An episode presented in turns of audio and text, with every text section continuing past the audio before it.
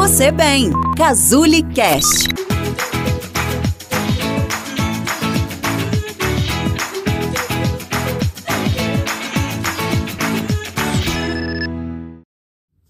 Oi, tudo bom? Que é Marcele Matos. Eu vim falar hoje para você sobre a relação conjugal na quarentena. É o nosso segundo episódio da série Eu, Mulher e Mãe, Amor Incalculável. Você já deve ter ouvido falar. Tem uma previsão dos especialistas aí de que depois dessa pandemia tenha uma explosão de divórcios, né? A gente não pode atribuir esse número à pandemia somente, não, tá? A gente pode dizer sim que esse número foi acelerado por ela. Aí sim, são muitas vezes casamentos que já não estavam bem. O casal ia levando, saindo de casa para trabalhar, para ir ao shopping, para jogar futebol, para se encontrar com as amigas, levar as crianças na escola e nada de conversar sobre o relacionamento. Ah, esse negócio de DR, eu não gosto de DR, não é assim que as pessoas falam? Ninguém gosta de conversar sobre o relacionamento. Antes havia uma liberdade para aliviar o estresse fora de casa, fugir dos problemas também, né? Quando, quando convinha.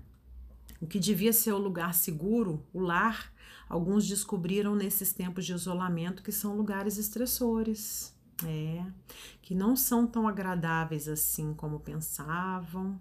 Isso é perturbador, imagina descobrir isso, né? Que a sua casa não é o seu lugar seguro e acolhedor, né?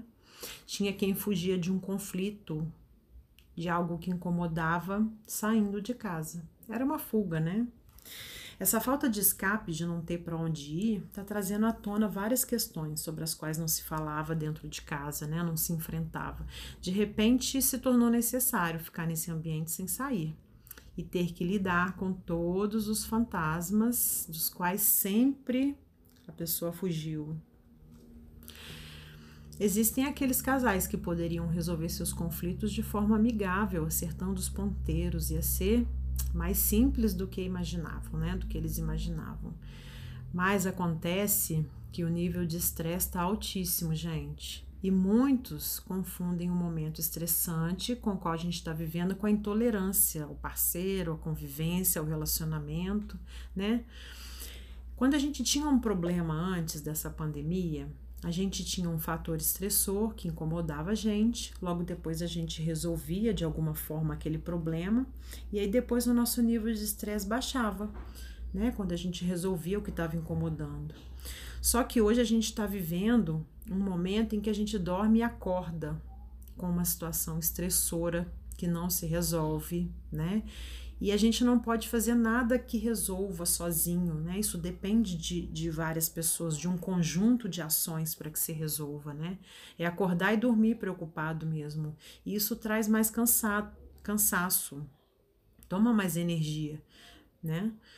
É, e aí vem mais irritabilidade, porque além dos conflitos conjugais, os problemas não pararam de chegar, a vida continua, né? É problema financeiro, é preocupação com os pais idosos, desemprego, a escola das crianças, né? E os problemas estão chegando como sempre. Hoje nós temos os casais, existem os casais que se consolidaram, né? Que consolidaram a sua relação com o isolamento, com o convívio forçado. E tem aqueles que querem antecipar a separação, porque tinham problemas de anos e na hora de ficarem frente a frente não conseguem e querem urgentemente acabar com aquilo, sem pensar e, e, e, sem parar e pensar se a separação é ou não a melhor solução, né? Pensa comigo, na nossa sociedade existe uma idealização do outro no relacionamento, né? Quantas pessoas procuram a metade da laranja, o príncipe encantado, né? Será que isso existe mesmo, né? E quando a gente convive por mais tempo com aquela pessoa e descobre que não é bem assim, Aí você percebe que faltava um conhecimento verdadeiro, né? Faltava uma realidade ali. Todos nós trazemos para o relacionamento nossas crenças, gente, nossos senãos, né? Não tá na hora agora de apontar, tá na hora de parar por um momento e se colocar no lugar do outro, se colocar no lugar da pessoa que você escolheu para formar uma família. Da mesma forma que nós estamos estressados, com medo, ansiosos, o outro também pode estar, né? Muito provavelmente esteja. Talvez precise de um olhar diferente, de um colo, de uma abertura para que ele ou ela se abra e vocês possam se resolver, conversar, enfrentar esse momento juntos, né? A gente não arruma tanto tempo para outras coisas, né? E aí a gente arruma tempo para o que é prioridade, né? O que, que é prioridade? Você já parou para pensar? Prioridade é o que a gente acha que tem solução. Se a gente faz uma lista de prioridades e não resolve aquela lista, tem problema ali. A gente acha que vai conseguir resolver, né? Você já percebeu que mesmo precisando fazer algumas coisas, a gente não arruma tempo para fazer? É porque a gente não tem motivação, né? Justamente porque a gente não tem esperança de resolver aquilo. Mas se a gente não começa a mexer naquele problema, tentar resolver aquilo que nos incomoda, como é que a gente vai saber a dificuldade que a gente tem para resolver ele, né? No começo pode ser difícil, mas não desiste não. Deixe as acusações de lado e se abra para ouvir a vulnerabilidade do seu parceiro. Eu pensei em, em começar por partes, assim, sabe? Primeiro, cria uma rotina né? Uma rotina para vocês conversarem sobre as questões do casal e construa esse hábito degrau por degrau. Depois separa o que é problema antigo dos problemas novos. Vai ser bem mais fácil assim encontrar soluções mais realistas, né? Que problemas que vieram à tona só agora, será que são problemas antigos?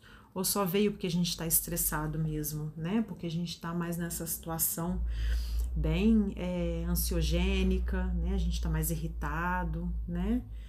Escolha um problema por vez para resolver. Isso é ótimo. Faz uma lista, né? É, para tentar dar conta de várias pendências por vez não funciona, né? Não resolve. Tem que ser uma coisa de cada vez, né? Eleja as prioridades, né? O que é que vem se arrastando há mais tempo? O que é que distancia mais vocês dois? O que é que traz mais sofrimento para o casal? Uma conversa aberta em que cada um fala escuta de verdade, né, e tenta se colocar no outro, no lugar do outro, né, é, vai ser, pode ser muito produtiva. Fica aqui a minha proposta para que vocês encontrem um momento só de vocês para fazerem isso. Vocês vão saber qual que é a frequência desses momentos, né? Sintam a necessidade cada semana, cada quatro dias, né?